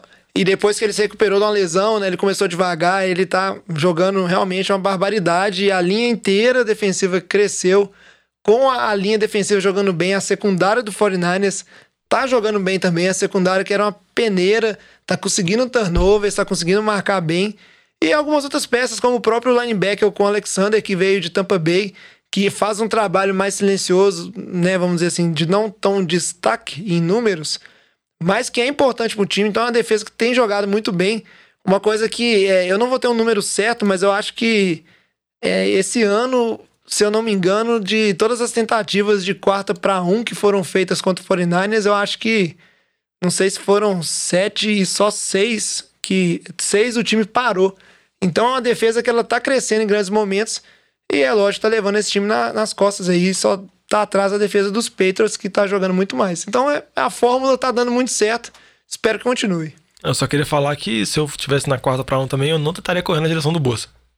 por segurança, assim. Eu acho interessante a gente analisar o tanto que é, adicionar um bom jogador de defesa de linha muda totalmente a defesa, né? Isso aconteceu com o Chicago ano passado, tá acontecendo com o 49ers esse ano. E a- o tanto que a defesa tem uma linha defensiva que pressiona muito o quarterback e não deixa ele, ele jogar, não dá tempo para ele lançar as bolas, etc. E fecha muito bem contra a corrida. é, libera os seus, seus cornerbacks, seus defensive backs para marcar as rotas, libera muito man coverage. Né? Então, assim, a, a, a linha defensiva de São Francisco, por estar com Nick Bolsa esse ano, eu acho que foi o, que- o grande tchan da, da defesa melhorar desse tanto. E eleva o potencial dos outros jogadores, assim. Por exemplo, DeForest Buckner já era muito bom. Ele era até subvalorizado, porque o time, a defesa era muito ruim, então não chamava atenção. Mas o Armstead tendo uma temporada nível Pro Bowl, assim, ele já era considerado por muitos especialistas como um bust de draft, já era descartado. Vem jogando muito bem, de forte, jogando bem, tá todo mundo jogando bem. Como o Gosto comentou, Batatinha, muito boa comparação com o caso de Chicago, que quando o Kalil Mack chegou, outros jogadores de linha que eram bons subiram para outro nível, porque antes eles eram dobrados, agora com o Kalil Mack não tem como. E a mesma coisa. Hicks, É. E com o Leonard Floyd, Leonard Floyd. vários jogadores assim, eles acabam subindo o nível porque tem mais espaço, porque um acaba chamando mais atenção, que é o caso do Bolsa. É. Só que na NFC, ao contrário da, da AFC, onde a gente tem um time invicto e já garantiu, né, a seed 1, 49ers, apesar de estar invicto, tá aí Xiii, em, em número, em número de vitórias, empatado com o Saints e, e o Green Bay, né, que tem sete vitórias. A diferença é que o 49ers teve uma bye, então os outros times têm uma derrota aí. E na própria divisão, a gente tem na cola aí o time de Seattle, que tem seis vitórias e duas derrotas. E eu queria saber, porque a gente até conversou muito no programa de início de temporada, falando que Seahawks ano passado foram vários jogos pertos e a questão era o Russell Wilson que salvava, e tanto a defesa quanto o ataque tinham perdido bastante peças e talvez não seriam tão bons. Mas Seattle segue aí firme e forte, né, como um contender. Posso falar, a principal preocupação com o Seattle é que, como o Carroll vê o time ainda, o Carroll ainda enxerga o time de Seattle como um time de defesa muito forte e jogo terrestre pré-estabelecido. E para estabelecer o jogo terrestre. E eu enxergo o Seattle de maneira diferente. Seattle não tem a, a mesma defesa e o jogo terrestre não é tão dominante quanto era antes. O time tem que passar pelo Russell Wilson. Ele tem que libertar o Russell Wilson, dar mais possibilidade pro Russell Wilson. Vamos dizer assim, arriscar mais, deixar a bola mais na mão do QB dele para resolver. A minha ressalva com o Seattle é essa, porque eu acho que ainda o Wilson ainda é muito limitado. Vamos dizer assim, a gente acaba vendo a conexão Wilson e Tyler Lockett por doses homeopáticas no jogo, uma coisa que precisa ser muito mais explorada no decorrer da partida. Diogo, mas você não acha que isso é efeito da linha da linha ofensiva, não, cara? Ah, não, é a mentalidade do Pete Carroll. O Pete Carroll já deu uma entrevista falando que ele enxerga Seattle, ele vê o time ainda como um time de defesa muito forte e jogo terrestre. Que se ele precisar correr, ele vai correr porque ele quer estabelecer o jogo terrestre sempre. Eu acho que é é a maneira que ele enxerga mesmo o futebol americano. Só que eu acho que ele não entendeu que o, o time dele, agora, o o maior potencial do time dele é o QB. Porque eu acho que ele tenta ter a defesa, conseguir manter o jogo parelho e ele usa o Russell Wilson como, assim, como se fosse um super trunfo para decidir o jogo, para conseguir a vitória no final. Seattle não merece o QB que ele teve. Não falaria isso, não, mas ah, isso aí é uma frase forte. É, ao rancor. E aí, na cola, a gente tem o time do Rams, como eu falei, 5-3. E aí, rapidinho, pra fechar a divisão, esse time do Rams que ganhou nessa, nessa rodada, mas ganhou do time do Bengals, o que não quer dizer muita coisa. E é um time que vem com muitas dificuldades, né? Os três jogos que perdeu não foi assim por culpa do acaso, e dos jogos que ganhou, teve jogos aí que é, realmente ganhou aos trancos e barrancos, não consegue estabelecer um jogo terrestre muito bem. O Jared Goff parece que deu uma regredida essa, essa temporada, né? E sabe-se lá se também não tem a ver com esquema tático, outras possibilidades, porque o Rams ano passado era um time que parecia que toda jogada tinha alguém livre para receber a bola e ganhar muitas jardas. Esse ano não é o que tá acontecendo. Eu falei um problema com o Seattle, agora eu vou falar um problema com o Rams.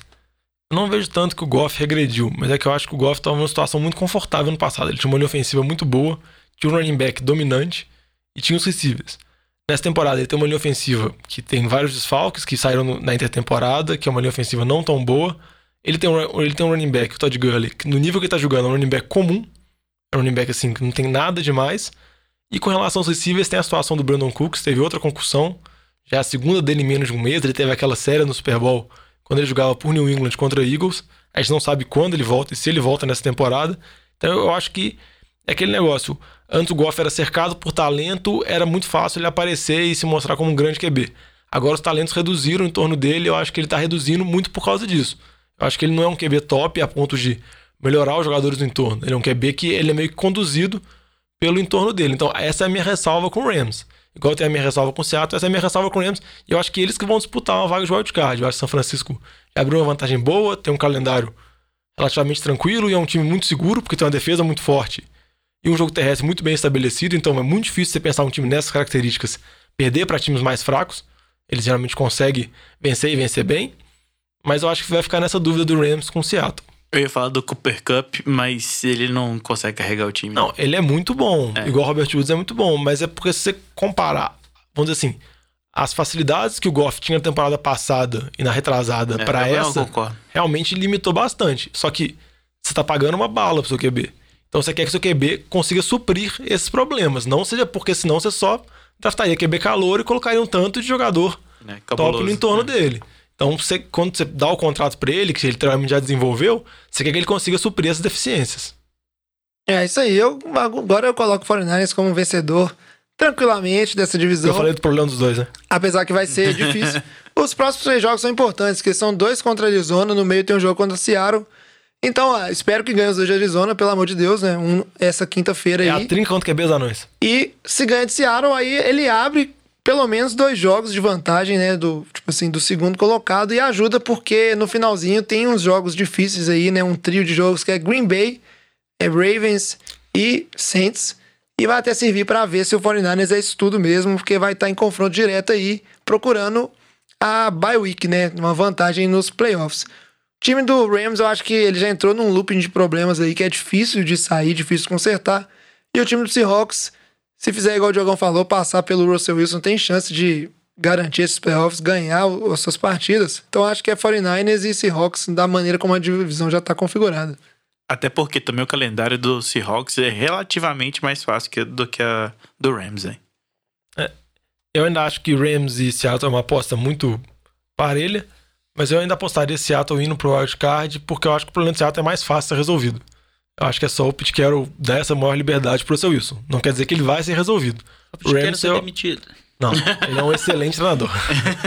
O- o- e o Rams, eu acho que o problema dele é um pouco mais complicado, que depende de outras peças e acho que eles não vão ter essa capacidade. Então eu apostaria São Francisco ganhando, pra alegria do jovem, tá até vibrando do meu lado aqui, e Seattle em wildcard. É, Eu vou mudar minha aposta também pra exatamente a mesma coisa. É isso aí. Então agora vamos pro nosso Papo de Boteco. Vírgula genérica. E no programa de hoje a gente não vai ter o jogo NFL de boteco da temporada, porque. Da rodada, na verdade, não é da temporada. Porque a gente. O objetivo não era falar tanto dos jogos. E já que a gente tava falando de previsão, resolvemos aqui usar o papo de boteco para falar, rever um pouco as previsões de, dos prêmios individuais, né? A gente fez várias apostas, muitas sem sentidos ali, quando a gente faz o episódio da Mãe de Ná, que a gente se diverte muito.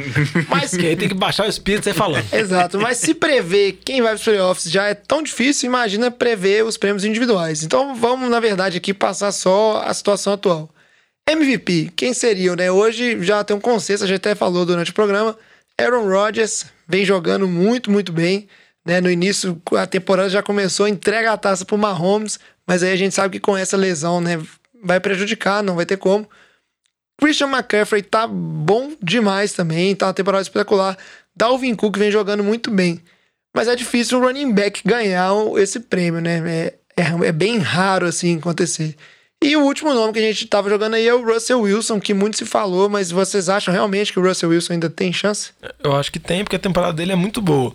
Eu apostaria o Rodgers como favorito, porque eu acho que o prêmio de MVP, além de levar em consideração a atuação do jogador, Leva leva muito em consideração a atuação do time. Então, quando você analisa Green Bay, Green Bay é favorito para ganhar a divisão, vai disputar com o Minnesota e Seattle não deve ganhar a divisão deles, porque São Francisco já abriu uma vantagem boa. Então, eu acho que se Green Bay ganhar a divisão, for o seed número 1, um, número 2, o Rodgers vai ter esse apelo maior que Seattle, que vai estar indo como wildcard com o Russell Wilson. E igual a gente comentou, que eu comentei, que tem números limitados pelo Pete Carroll. Então, eu acho que o Rodgers é o franco favorito, pelo que ele vem mostrando nessa metade de temporada. É, e falando de jogador é, ofensivo do ano, Esse são, prêmio não faz sentido. é, são os mesmos nomes aí, mas o Aí, mas aí eu acho que eles criaram esse, esse, esse, esse prêmio de consolação. pra entregar pra running back. Porque É, o único pode ser. o running back. Eu acho que o Christian McCaffrey leva esse. Eu queria só fazer um adendo aqui. O Michael Thomas, que já tem quase 800 jardas na temporada, também. Ele poderia ser um disputa, disputar jogador ofensivo, porque sem o QB ainda, com o Bridgewater, ele tem tudo pra conseguir números impressionantes. Pois é, então agora vamos para outro prêmio, esse sim é relevante, que é o jogador de defesa do ano. E quais seriam os nomes aí que vocês acham que estão nessa disputa? Secundária dos Patriots. Porque no, no programa eu lembro que todo mundo falou assim, ó, vai, entrega a taça de uma vez, isso vai chamar prêmio Aaron Donald. É, na verdade, eu acho que o Aaron Donald tem chance, porque se você pegar de repente olhar os números dele, olhar os números dele na semana 17, pode aparecer algum absurdo, assim. Que ele, ele acaba produzindo, você nem sabe, assim, de repente você olha ele tem 20 sacks. ou 15 sacks. Mas eu acho como favorito agora. Eu acho que você poderia ter, por exemplo, Cameron Jordan, pela campanha de, do Saints, que ele vem jogando muito bem. Você poderia ter algum jogador dos Patriots, embora eu acho mais difícil, mais como um prêmio pra defesa. Por exemplo, Stephen Gilmore, o Jamie Collins, Devin McCarthy. Vou dar um prêmio pro Belichick mesmo, que ele que manda na defesa, ele ganha como... Já que ele não pode ganhar como treinador, porque a NFL bo- boicota isso, ele ganha como melhor jogador de defesa do ano, simbolizando o prêmio dos Patriots. Outro também que eu acho interessante, que vem numa batida muito forte, tem metade da temporada ainda pra frente, igual você comentou, o jovem mais cedo, o início da temporada dele foi mais devagar por causa da lesão, é o Nick Bossa, que é favorito pra ganhar calor defensivo, mas dependendo dos números que ele colocar, ele pode também ser um forte concorrente para disputar jogador de defesa do ano. É, tá jogando muito. Pra falar então de jogador de ataque, né, calouro do ano, aí a gente já entra num território interessante. Mincho. Mincho. Mincho. Tem o Gardner Minshew, que tá, né, ia ser fantástico, a internet iria loucura se ele ganhasse esse prêmio.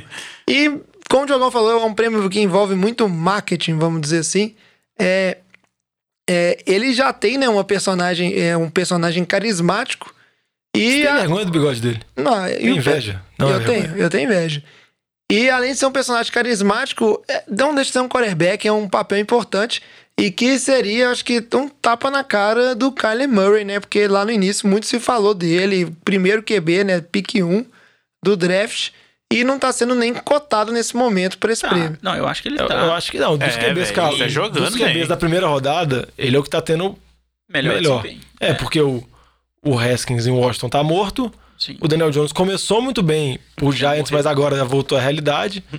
Mas eu acho que a história do Mitchell é mais legal. O cara que foi draftado na última rodada. Eu acho que o Pegou um time que QB machucou. Não, Ele e tem as mais jogadas- mídia. e Ele tem as- mais não, mídia é- por essa coisa da hype de zoeira da internet, etc. Não, e, bigodão. e- e as jogadas dele também são muito, muito, muito explosivas. plásticas, assim. Eu acho que a questão de como ele se movimenta, se livra da pressão e como ele, de uma jogada que parece perdida, ele vai lá e arranca um TD, passes muito bonitos também. Ele é um personagem que é divertido de ver, assim. Isso chama muita atenção. E outros caras que poderiam concorrer, só rapidinho, Batata, como por exemplo o David Montgomery, running back de Chicago, o Sanders, running back de Filadélfia, que no início da temporada a gente até co- cogitou eles pra ganhar, eles vêm atuando abaixo, então acho que o prêmio fica mais complicado. Também você não tem nenhum receiver chamando tanta atenção, tirando o McLaurin de Washington, mas tá jogando em Washington com um time horrendo. Eu acho que se o Minchon manter esse nível e conseguir se titular até o final da temporada, ou seja, o Foles voltar pra reserva, eu acho que ele é um fortíssimo candidato e seria uma história muito bacana. Eu acho que é, no caso do, do Montgomery mesmo, a treta vem toda do Matt Nagy, né? Que não aposta nele. Mas o Minshew, a, a minha, a- o que eu ia colocar é justamente isso. Eu acho que o Minshew não vai continuar nesse alto nível até o fim da temporada. Eu acho que foi uma questão meio que de surpresa, de que ninguém esperava que ele fosse jogar bem, ou algo do tipo as defesas não esperavam. E, e agora ele já tá numa, numa, numa leve queda, né? Ele já tá diminuindo o rendimento dele. E o Murray tá constante. Assim, ele co- não, não tá bem, não tá excelente, mas tá melhor. E eu, eu apostaria no Murray levando esse, esse título aí, até pelo fato dele ter sido primeiro round, e até pelo fato dele ter virado é, o, o. Como é que chama? Ter, ter virado titular, não por uma lesão do, do, do primeiro, e sim, e sim porque ele. É, tem que ver melhor. só se, se não leva em consideração a campanha do time, né? Porque se for, pode ter Aí- certeza que o Minchon já tem É, disparado na frente. É, geralmente não leva tanto, só MVP considera mais. Mas Pois eu é. confio no Mitchell. Pra falar do lado defensivo dos calouros, o Diogão já citou aí o Nick Bolsa, que tá jogando tão bem que o pessoal já fala, brinca até que ele poderia ganhar o prêmio de jogador de defesa do ano, né? Não só o de calouro. E eu queria saber quais outros nomes aí vocês colocariam nessa disputa. Eu queria destacar o Josh Allen, que o pass rusher dos Jets, do, perdão, dos Jaguars, que foi draftado também nos primeiros picks do draft, já tem sete sacks na temporada. E é uma defesa dos Jaguars que não começou tão bem, envolvia várias polêmicas com o Ramsey lá, mas nos últimos jogos vem jogando muito bem, vem pressionando muito. E o, Ja- o, o Josh Allen tem tudo para conseguir muito sexo, porque ele joga com Calais Campbell, o Ngakwe. Então ele tem muitas oportunidades, mas eu acho que o, o Bolsa realmente é o candidato mais forte, jogando em São Francisco, jogando no nível que ele tá jogando. Só se o Bolsa tiver alguma lesão, sem querer gorar, o cara tem o time, jovem. Não, e ganhou mídia, né? Depois do jogo em Washington lá que deu sec no final do jogo pra terminar com o jogo e pulou na poça de lama, saiu deslizando, né, velho? Isso aí apareceu na internet, ganha mídia, ajuda com os prêmios. Pra fechar aqui, só falar de treinador do ano. Treinador do ano que ano passado foi o Matt do time do Batatinha. E o Batatinha balançou a cabeça ali, porque hoje o Matt é um dos problemas do, do time de Chicago também, né? E esse ano, quem que vocês acham que poderia ir? Todo mundo fala muito do Jean Payton, treinador do, do time do Saints, principalmente por essa, é, essa coisa espetacular que tá acontecendo com o Saints, que é ganhar tudo na ausência não só do Drew Brees, mas do Alvin Kamara e de jogadores importantes. E é, é lógico que isso é um feito, um feito que você tem que dar um mérito para a coordenação que sabe né, se virar na ausência dessas peças. Porque você olha também o elenco do Saints, você vê um elenco muito completo, um time, vamos dizer assim, você pode discutir que talvez é o melhor elenco de apoio que o Drew Brees já teve, que ficou um dos melhores times do Saints nos últimos anos. Óbvio que o Drew Brees não tá no, no auge dele antigamente, mas eu acho o Sean Payton um fortíssimo candidato. Outro também é o Kyle Shanahan, de São Francisco, com campanha invicta. Eu acho que o Shanahan, o que acaba, vamos dizer assim, reduzindo um pouco a campanha dele é o coordenador de defesa dele, o Sala, que acaba ganhando muitos méritos, que deve ganhar o prêmio, que também a NFL dá o prêmio para os melhores coordenadores. O Sala é muito provável, porque a defesa do São Francisco mudou de uma temporada para outra.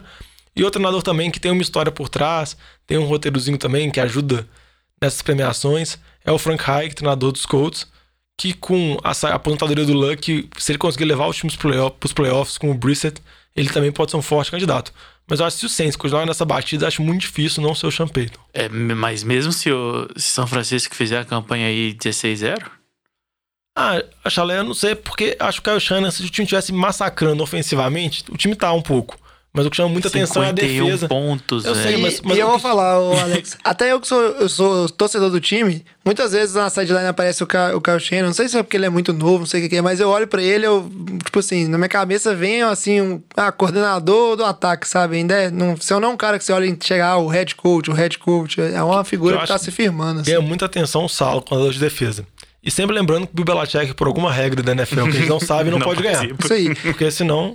Eu Prêmio- só, É o prêmio Bill Belichick. do- é, eu só. E ele poderia ganhar de coordenador de defesa também, que esse ano ele é o coordenador da defesa. Ou como principal pai de coordenadores. Que o filho dele é coordenador da secundária. É isso aí. E não deve estar fazendo nada, tá lá só na, na bocada, lá no nepotismo. Agora eu queria colocar, só antes da gente fechar esse bloco, porque se acontecer o que eu falei que vai acontecer, que é o time do Raiders ir pros playoffs, aí você entrega essa taça aí pro Joe Gruden, porque é óbvio, né? Tem que ganhar, porque o time do Raiders melhorou muito, se for pros playoffs, aí tem que ser. Eu acho que ia ser a coisa mais engraçada do universo. a gente começar a temporada como começou, a gente descendo a lenha no John Gruden e ele ganhar de head coach do ano. Meu Deus, a gente é muito. Ninguém vai aguentar ele ano que vem. Então agora vamos pro fechamento, que o programa tá muito bom, mas tá na hora de terminar. Ô, galera, nós estamos fechando a cozinha. Vocês vão querer mais alguma coisa? Pra fechar o programa, a gente tem que falar aqui, é, como sempre, jogos de destaque. Que jogos aí vocês destacaram pros nossos ouvintes, né? Que vocês acham que eles têm que assistir essa semana, que são mais relevantes? Ah, Pra começar, um que você já comentou é New England contra Baltimore, em Baltimore.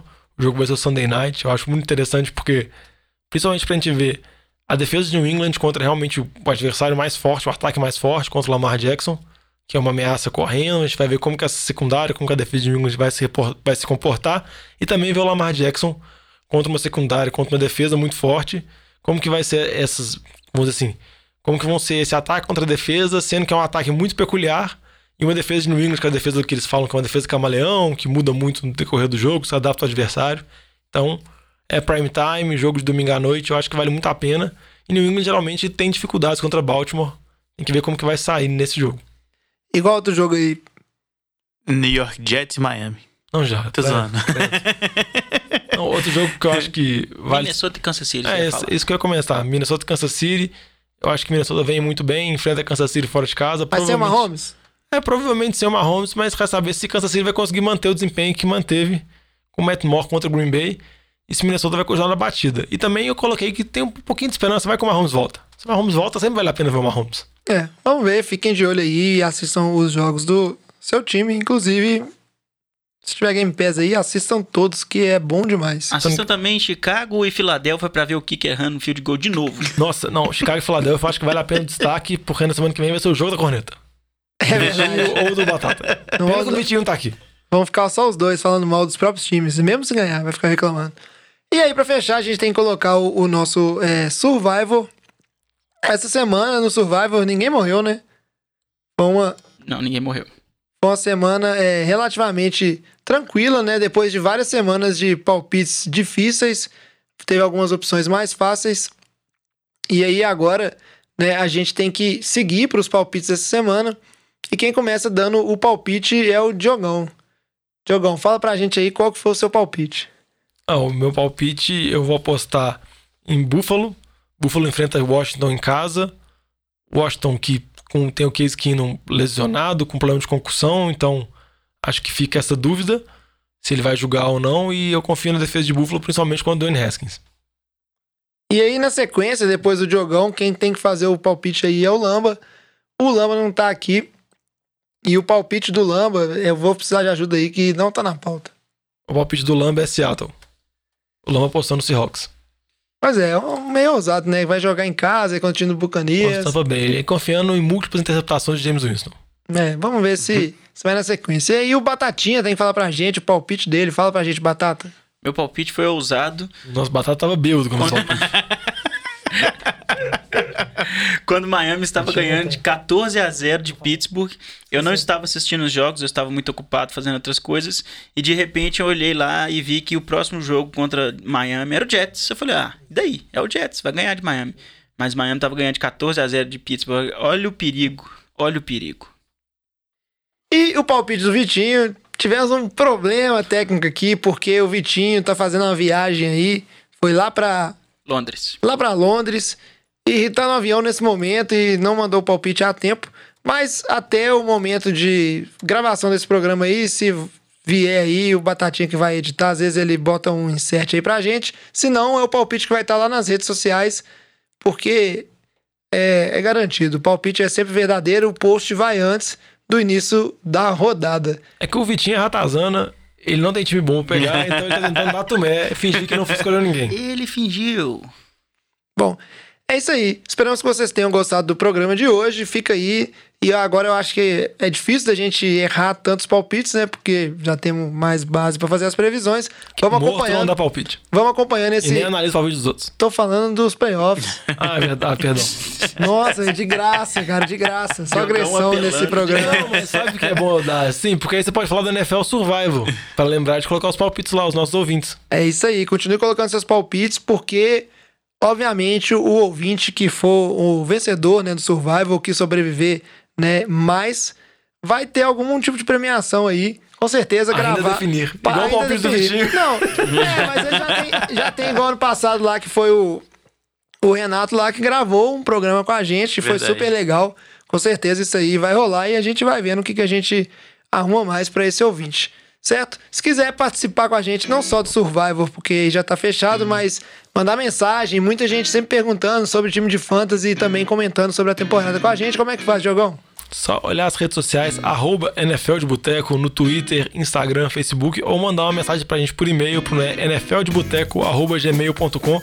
Sempre lembrando que o Boteco é o Boteco com U, que é o jeito certo de se escrever. É isso aí. Então traz a saideira, fecha a conta, passa a régua e até semana que vem. Falou! Valeu!